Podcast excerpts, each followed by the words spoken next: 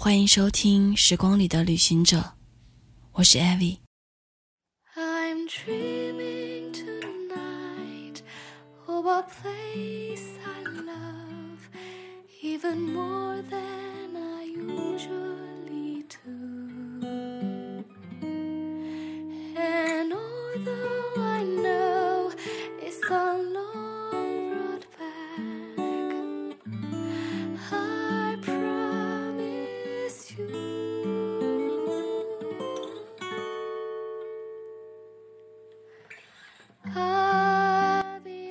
一个大学同学最近分手了。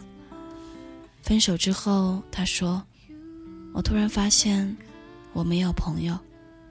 我们在一起的时候，我的眼里只有他，我的世界都围着他转。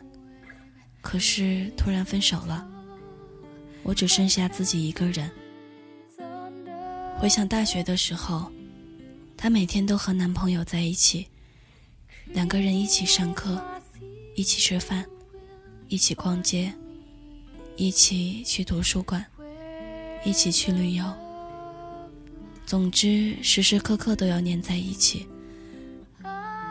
其实他之前有很多朋友，但是自从他恋爱之后，这些朋友都变成透明人了。朋友们去聚餐，他说我不去了，我要和男朋友去看电影。朋友们去看电影，她说我不去了，我要和男朋友去爬山。朋友们去爬山时，她说我不去了，我要和男朋友去海边。如此循环，她总是把男朋友放在第一位。她说，既然恋爱了，两个人就是要时时刻刻的在一起啊。不是朋友们要做的事，他们已经做过了，而是她总想着把所有好玩的时间都和男朋友分享。就连原本答应朋友的事，只要男朋友一声令下，说你为什么不陪着我，她就纷纷都推脱掉，变成男朋友身边的乖宝宝。时间久了，朋友们只好都识相的退下。再也不来打扰他。很多恋人都喜欢用这样的理由去束缚对方。难道你的朋友比我还重要吗？难道我不比两页书好看吗？可是为什么他和朋友聚会时，你不能去看一部自己很早以前就想看的电影？为什么他去图书馆刷书单时，你不能去上一次自己一直很期待的绘画课？一个人在恋爱里，总是过度的依赖一个人，去对方身上寻找安全感。尤其是女孩，不仅不给对方自由空间，连自己的空间也要用爱情塞满。我的同学，他回忆自己的大学时光，发现，除了恋爱，真的没有再交到什么真心朋友。也没有用仅存的理智提升自己。我们很多人都把最好的年华专心修了恋爱学，可是最后还是挂科。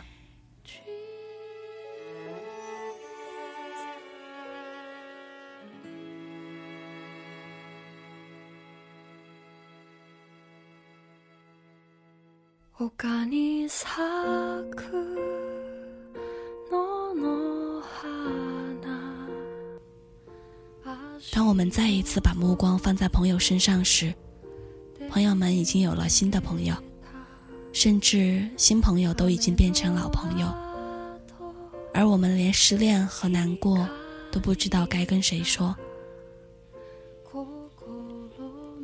其实，最好的恋爱，不是时时刻刻做连体婴，因为凡事最登对，必定各独立。跳舞的时候认识了一个姐姐，她从新加坡工作回来学习舞蹈，男朋友去美国读书，两人打着岳阳电话，不亲昵却很亲密。我问她，你们隔这么远，你不想他吗？”她说：“当然想啊，但是我们的恋爱，他教会我最多的，就是如何在恋爱里保持独立。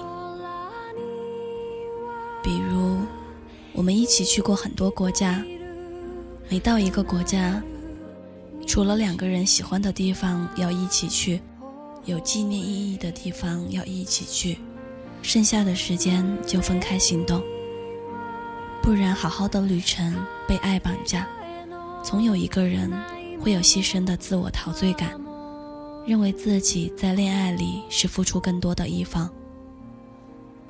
周末和空余的时间，我们一般都在做自己喜欢的事情，不会要求对方必须做什么，不会说你必须陪我去逛街，你必须陪我去应酬。不过。我也偶尔任性，会提出一点点过分的要求。这次我说要回国学习一年的舞蹈，他想要去美国读书，也没什么，我们早就习惯了这一点。不是不想在一起，也不是不想念，可能是我们都比较奇葩，觉得让对方做自己想做的事情，也是恋爱的一部分。我们的恋爱不是简单的相互取暖，而是在各自独立的状态里享受爱情。我们在爱情里，也十分享受让对方做自己。爱情不是一味的忍让、牺牲和奉献。最好的爱情，是两个人都独立，是两个人都努力把自己变成更好的人。可是。这并不会影响两个人相爱。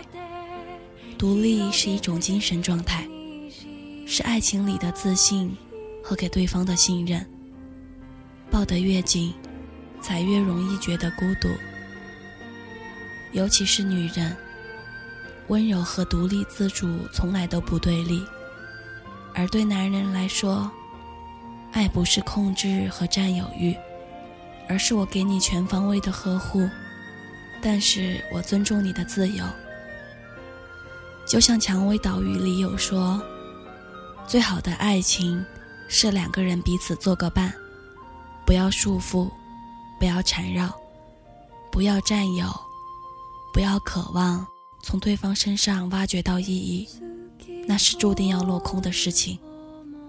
而应该是我们两个人并排站在一起。”看看这个落寞的人间，你是你，我是我，我们是两个不同的个体。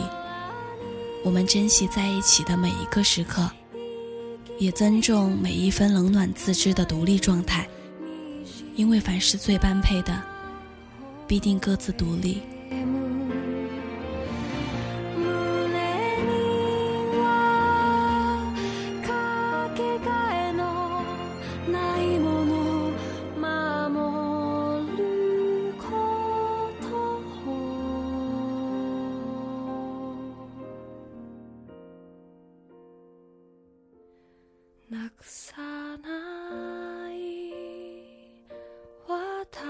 しいの」「高